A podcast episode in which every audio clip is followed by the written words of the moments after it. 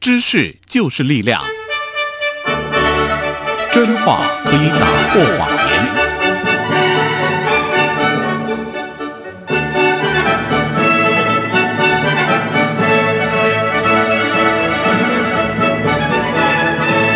欢迎收听由杨宪宏主持的《为人民服务》杨宪宏时间。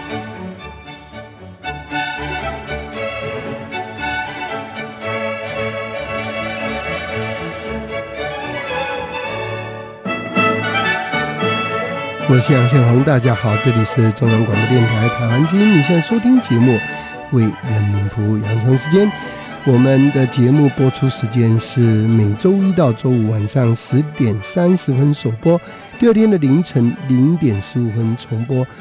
也可以上网收听，我们的网址是三个 W 点 R T I 点 O R G 点 T W，欢迎大家上网收听。今天焦点访谈，我要访问的是华人民主书院的董事会主席曾建元先生啊。今年三月十号是西藏抗暴六十二周年的纪念日啊。三月七日星期日，台北跟世界上很多城市一样啊，都举行一年一度游行。支持西藏人为争取民主自由跟权利的抗争，哈。那在前一天，三月六日啊，台湾的图博之友在台北举行了一场座谈，主题是中共终极灭藏政策，哈，跟达赖喇嘛转世议题，哈，讨论了在特殊的宗教文化跟政治制度下，西藏如何面对中共挑战。活活转世制度在现在情况下有什么样的思考？一九五九年，达赖喇嘛率领大批的西藏人流亡印度以后，西藏的宗教文化传承就面临了一个特殊的考验，特别是在活活转世的这个问题上，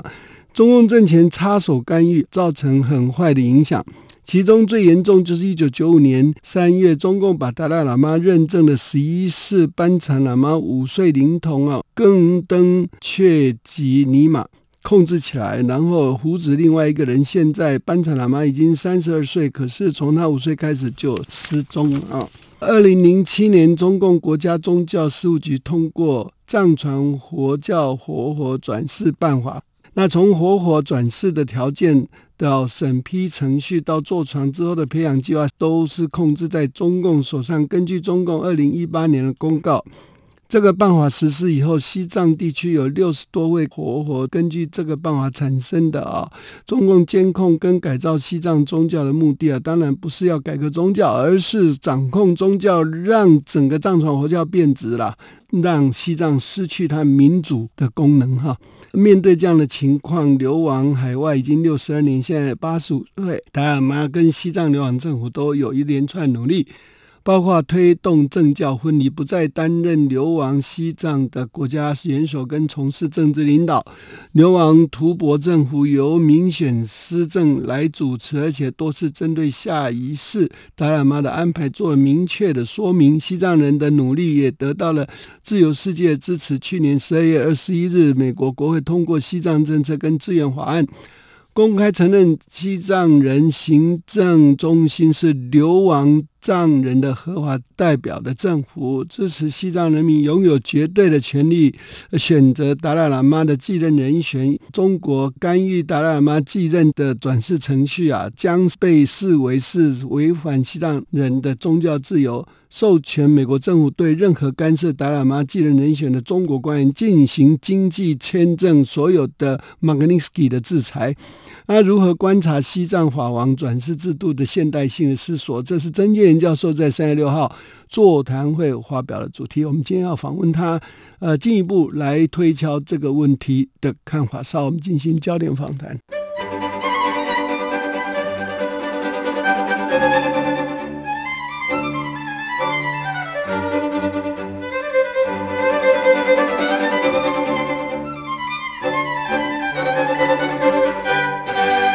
这里是中央广播电台的，您您现在收听节目为人民服务，杨雄时间进行焦点访谈。我是杨秀我们今天访问的是华人民主书院董事会主席曾建先。啊，曾老师你好。呃，杨大哥及各位听众朋友，大家好。曾老师，我真的非常佩服你，所有的重要的事物，而且没有人做的事物，你都一肩挑起哈。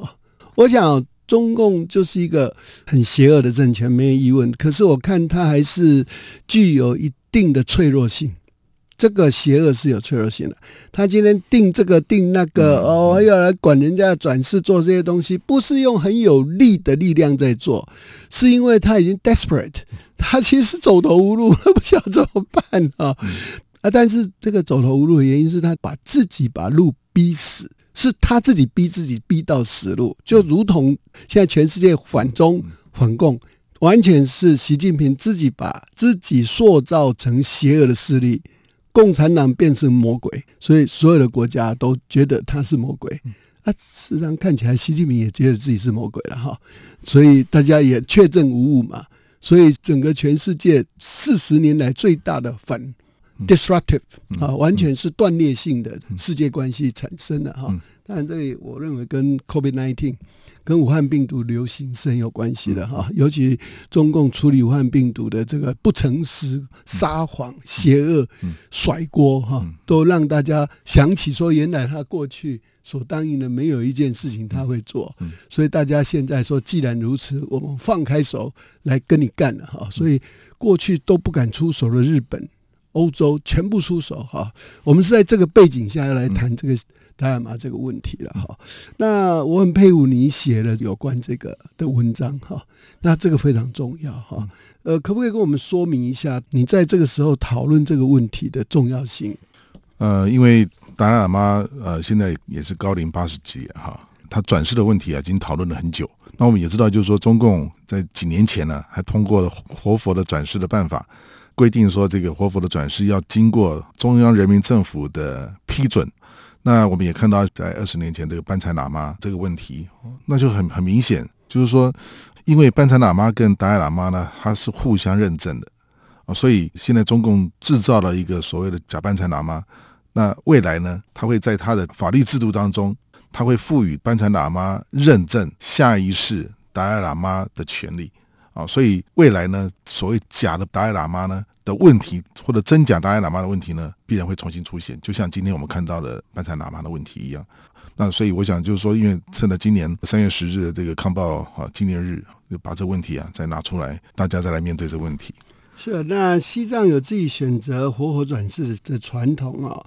清代在乾隆五十八年呢，颁布《钦定藏内善后章程》二十九条。中华民国是在一九三三年颁布十四世达赖玛转世自签的征正办法。哈，呃，在一九三六年，蒙藏委员也颁布喇嘛转世办法。这个跟中共现在的规定有差别吗？呃，其实他的精神可能有一些相同的地方，也就是说，达赖喇嘛啊，或者说西藏的活佛作为宗教，或者是西藏的这个政治领袖的地位呢，要得到中原的政权的承认，可能才会享有这个中原政权所给予的一些尊荣。所以在这一点上面是，就是说，这来自于中原的政权的观点哈。那么这一点是一致的。可是差别在哪里呢？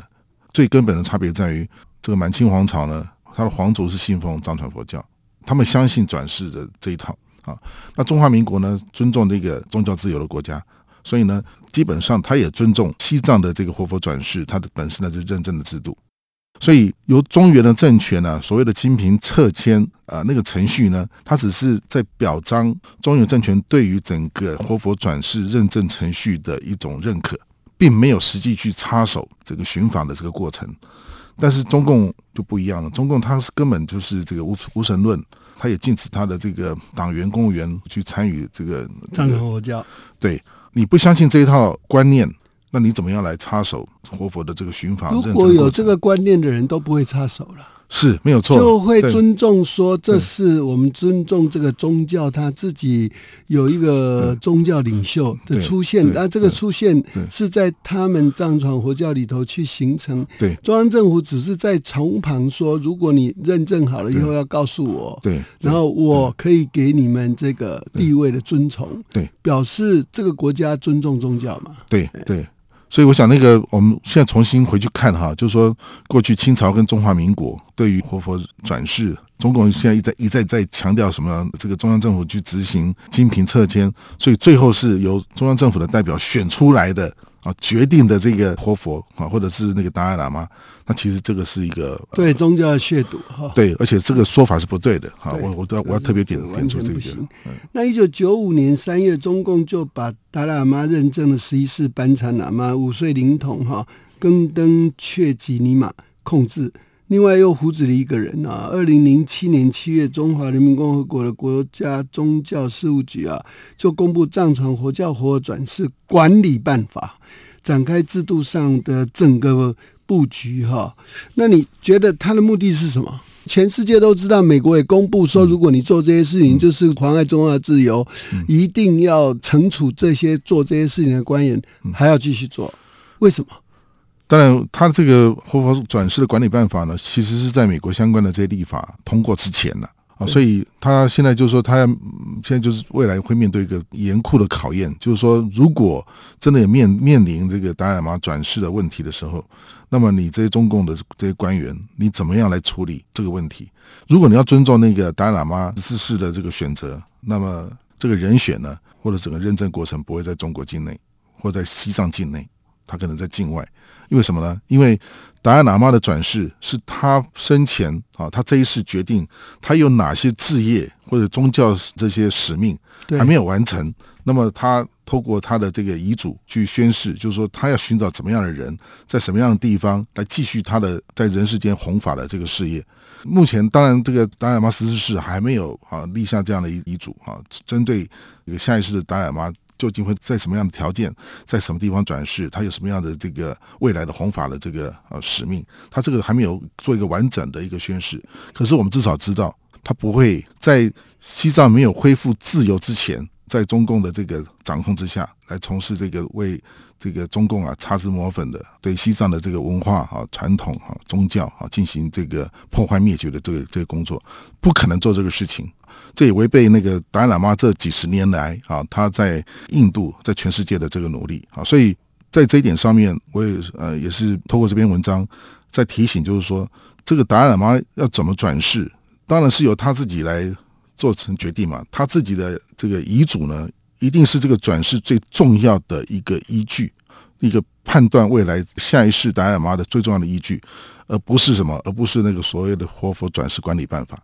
面对中共流亡海外，达赖喇嘛跟西藏流亡政府也做了一连串的努力，你怎么看？呃，因为达赖喇嘛过去呢，在西藏的这个历史当中，他是政教领袖，是国家元首。但是这个制度呢，哈，这个权力的这个继承的制度呢，在过去，也许在那个农业的时代，达赖喇嘛圆寂以后，下一任他通常来讲都要找两找个两三年的时间，找到找到以后呢，你要培养他到成年人啊，坐床啊，登基啊。那如果以这个现代来讲，二十岁成年或十八岁成年，那你看，你看哈、这个呃，达赖喇嘛的前后两任之间要隔差不多二十年的时间，所以整整个国家的这个权力中枢，它其实是真空的。那过去呢，在这个达赖喇嘛的这个过渡期间呢，他们都有摄政嘛，可是呢，过去历史都告诉我们，在这个段期间也是政治最不稳定的时候啊，因为常常会发生这个啊，呃，宫廷的这个这个政变啊等等的这些问题，也是这个外敌最容易入侵的时候啊，所以。传统的这个达赖喇嘛的这个选任的这个制度呢，对于啊现代啊现代国家啊或者现代这个呃这个流亡西藏啊，他的这个如何要重返啊重返西藏，然后啊争取啊恢复自由的这个事业来来讲呢，它其实是非常不利的啊。所以这也就是说，呃，达赖喇嘛为了要管控这个风险，因为万一他圆寂以后，如果还按照传统的制度的话，要二十年后哈、才会产生 下一任达赖喇嘛，那中间怎么办呢？这个整个啊这个流亡社会怎如何领导？所以达赖喇嘛就先先进行的所谓的啊超前部署啊，做的布局啊，比如说他的这个呃政治领袖的这个地位他退出，然后让这个民选的司政来主持啊藏人行政中央的这个领这个政治的领导的这个事务啊，那他是保留什么宗教领袖的地位？那这样子的话呢，就让这个啊达赖喇嘛作为国家元首啊，在政治上的这个啊领导的这个作用，不会因为啊他转世啊，然后下一任呢这个坐床啊登基的期间产生的这个权力领导的真空啊，所以这是达尔嘛，我是觉觉得他在这个问题上面可以说是认识到他那个呃当前啊这个西藏流亡政府啊他要面对的问题啊，而且啊他非常重要的一个这个国家啊这个民主领导的这个任务啊所做成的一个决定。所以呃，郑老师哈，现在这样改的也改了好几年了嘛哈。那所以运作的如何呢？就是达赖妈现在也还在，然后有施政管整个政务，就政教分离嘛哈。那这个现在运作如何？现在运作我呃，我觉得还不错了哈，还不错，还不错哈。你看那个他们选出来的这个呃施政这个领导能力啊哈，然后品格啊哈，其实都在放眼全世界来讲，也都是可以说是这个首屈一指的这个领袖。非常杰出的领袖啊，所以呃，达赖喇嘛是用他的声望啊，那么在也也在用他的声望来支持啊这个民选的这个领袖啊，然后让这个西藏人民呢逐渐去呃去认识、去熟悉啊现在的这个现在民主的这个运作啊，因为达赖喇嘛说过嘛，未来这个西藏流亡政府的流亡藏人宪章啊，有一天是要带回西藏去实实施的，那这个就是现。跟我们台湾一样的这个宪政民主制度啊，啊，所以达赖喇嘛是用他的这个声望，跟他所受到的这个呃这个现代的这个啊这个这个政呃宪政啊等等这方面的啊这些训呃这些素养啊，来带领这个啊西藏人民西藏民族呢啊走向这个啊这个新的这个历史的方向。那他也用他的这个努力呢啊去鼓励啊去扶去培养新一代的政治领袖出现。啊，这个是政治领袖，我们可以看到，那个像现在这现现在施的施政呢，他不是宗教中人，他是那个世俗中人啊啊，所以那个这表示什么？这个呃，达赖喇嘛也在努力啊，这个所谓政教分离啊，在这个部分呢，让这个传统的啊这个宗教对政治的影响啊，然后呢，在背后呢，所谓中央政府的那个那个或或管理的办法对政治对政治可能的干涉呢，在这个地方啊，在所谓政教分离问题上。啊，把它切断是，呃，第二个问题就是现在达兰萨拉是在印度嘛，哈，某种程度也是在印度的保护底下了。那你怎么观察印度对于达赖妈这个一连串这些处理的情况？我相信印度政府应该很支持政教分离的这个情况嘛，哈，是因为我们也知道印度它也是一个民主国家啊，那。呃，所以再加上这个呃，印度跟呃跟西藏啊，它有共同的这个哈宗教文文化的这个呃缘起啊，那呃，所以呢，在在在呃，我想在很多的价值上面它是相通的哈啊，所以在政治上，不论在政治上或者在宗教上面呢，这个呃，印度呢都尽了最大的力量啊，来保护这个流亡的西藏啊，它的这个发展啊。那再加上什么？再再再再再加上就是，呃，事实上那个西藏也为啊，印度跟中跟跟中国啊，形成了一个啊缓冲，所以这个呃，我们知道，就像去年的这个呃藏印的边界的这个冲突啊啊当中啊，其实那个印度这方面的军队啊啊当中引。呃，曾经引引发这个战端的哈，其实是西藏兵啊，啊，西藏的军人啊，印度印度军队里面的西藏军人啊，所以你可以看到，就是说这个在呃高山作战当中啊，啊，其实这个啊印度的边防呢，它其实也相当的啊去倚重啊这个西藏人的这的这些经验啊，所以呃。在面对中共的这个问题上面哈，那么呃，西藏跟呃印度呢，它其实其实就形成好像有形成一个阿赖有一个联盟，对，去对抗中共对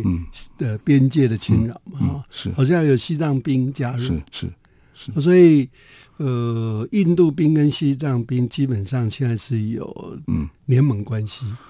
呃，其对，但对，其实是呃，从呃一九五九年之后啊，那个。呃，当时从呃西藏逃出来的哈印的西藏人当中，就很多就加入到印度的军队了。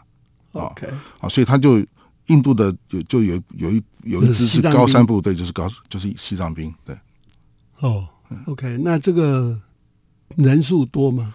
人数人数是人数当然当然是不少了啊。如果你这个以以流亡流亡西藏的这个社会来讲啊，那那这样来讲就是说，嗯，他们比例比例比例应该是不也。就是说，某种程度在暗示说，要保护西藏的安的藏呃藏传佛教以及整个流亡西藏政府的安全。嗯事实上，呃，印度讲白一点，就是有代训西藏的，啊，的对，呃，对，那当然也当然也可以这么说了，也可以啊这么说，也可以这么说，因为呃，除了大家共同防御保护印度以外，也其实也同时保护达兰萨拉嘛。嗯是对，不会说达兰萨拉如果万一受到中共某种程度的突袭，嗯，他嗯特种部队来突袭，嗯嗯因为我不排除这个可能性哈，对。因为那个都是陆地嘛。是对。啊，当然呢，他越过边界去做这个突袭，一定引起中印大战啊，这个不用讲。所以这个是中国今天不敢做的原因然后，然后试过几次哈，对。呃，冲突中共都输嘛，对哈对，所以呢，中共的兵不堪打仗啊，从印度那边就可以看得出来了哈。嗯。那嗯，这个去年十二月二十一日，美国国会就通过西藏政策及资源法案啊，支持西藏人民拥有绝对权利选择达赖喇嘛的继任人选哈。只要中国有干预达赖喇嘛继任的人选的转世程序啊，就被视为违反西藏人民的宗教自由，而且有处罚哈。你怎么看美国这个动作？美国在最近一年最近好几个哈，针对中国的人权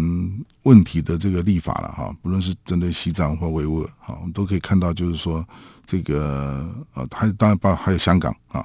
啊，当然还有广泛的就是整个中国大陆的这个人权的问题。呃，我想美国现在非常重非常注意，就是说这个呃，在这些涉及到啊这些民族和被迫害民族的他的人权议题当中啊，具体执行的官员的的这个责任啊，因为你你要讲的话，就是说那那可能最最大责任是在习近平嘛啊，可是习近平他毕竟作为国家元首啊，美国还要跟他很多这政治上的对话啊，他不可能去处罚啊，这个这个很明目张胆，就是说要去处罚这个习近平。可是他如果很细致，就是说针对那个执行的官员，至少会产生一个贺阻作用，就是说这官员呢，就好像我们讲说那个这个西德在处理那个东德哈、那个士兵啊枪杀那个越界的那个东德人的时候啊，那个呃，只要那个士兵呢，他的枪口是往心脏上面哈、这一公分啊拉拉起来啊，没有按照他们的这个标准的这个作业规范朝心脏正中心打，这样的话呢，他就可以啊减免啊他的这个刑责。同样的道理，就是让那个执行的官员呢，他在那个执行的时候呢，啊，他他的良心啊，再加上这个美国的这这个法律或其他各各国国各各国家法律啊，在这方面的一种警告啊，让这个啊呃被迫害者啊，他能够啊多少哈、有比较好的一个人道上的一种待遇啊。这所以我想这些立法呢，它有它这个地方呃体贴细心啊、之处了，嗯。是，所以呃，除了美国立法以外，现在其他国家有人对这个藏藏传佛教的延续、达赖喇嘛转世这个问题，哈，嗯，对中共的这种嗯无理的处理、邪恶的处理有抗议的吗？目前好像只有美国只有美国。那你嗯认为这个会越接近，会像包括欧盟？我看现在嗯对这些事情，因为新疆的事情引发对西藏的关心、香港关心、台湾的关心以后，这四块几乎都是已经变成必备。好、是每个国家都正正的正在准备要做表态嘛。对哈对，嗯、那所以我预计，也许加拿大啦、德国啦，哈，这些政府都、或是欧盟哈，嗯甚至都会表态，还有很多国家哈，包括澳洲、纽西兰哈这些国家，呃，日本我们过去都不会把日本放进来，现在看起来日本嗯有可能哈，对这些事情都会放在时间表上了哈，嗯因为。那所以你怎么观察拜登啊？因为刚刚讲的东西都是在川普政府的时候成立，嗯，那拜登政府在这个议题上面有没有不同吗？我现在看不出来说啊、拜登政府呃有没有什么啊、去去逆转哈那个川普总统任内啊啊所所所设定的哈、这个呃对付中共的哈这些相关的立法哈或政治上的议程，我现在看不出来有任何逆转，反而是什么朝着这个方向进一步的去强化。哦，OK，他就有一点川规呃啊，穿啊对穿规败水，败水，对好像是啊，对，所以我们可以知道，就是说，其实那个呃，川普创造了一个一个格局，是继后任的政府不得不去承受、去面对的啊啊，就是说这个中美的关系的结构，或者或者是那个啊全球的这个啊这个呃对对中的这个政策的啊这样整整体的一种呃这种形式呢，其实已经发生质变了啊啊，所以。啊，拜拜登呢，如果要作为这个美国跟全全球啊哈这个民主国家的领袖的话，他必须要去啊，要勇敢的去面对这个问题，去处理这个问题，去解决中国的问题。是，那呃，这个比较有意思的是这样子哈，如果我们从新疆这一次的案例来看哈，呃，几乎是全球在美国的倡议底下，嗯全部反中反共，嗯那未来可能也更是会如此，对不对？所以西藏问题又加一码，嗯，你是这样看吗？我我当然是，当然这个这次新疆雪棉花的问题，呃，它是因为有中间有一个国际组织啊哦，作为中介啊，所以它并不是说啊各各国就跟着美国的啊尾巴跑啊，嗯，它不是那样子它是有 NGO 具有公信力的啊、这个这个跨国的 NGO 啊，他去关心去去去去 watch 这个中国的这个啊这个这个劳动啊条件的问题。我想未来哈、就是应该会有更多的 NGO 了啊，或者更多的政府组织啊，就是说扮演一个中介角色啊，那么把这个美国啊带出来的哈、这个格局，还有美国啊这个在这个价值上面的标标举呢，透过这些中介组织啊，进一步去扩散啊，它形成一种啊一种呃集体的一种价值的同盟。那这样子的话呢，会让这个呃各个国家啊、各个政府或各个这个相关的产业啊、各个机构呢啊，他们就啊就说会在一种集体的行动之下啊，当然就是说有更加啊勇敢的哈、来面对中共的这个这个呃呃反制啊，然后呃这个呃也比较也叫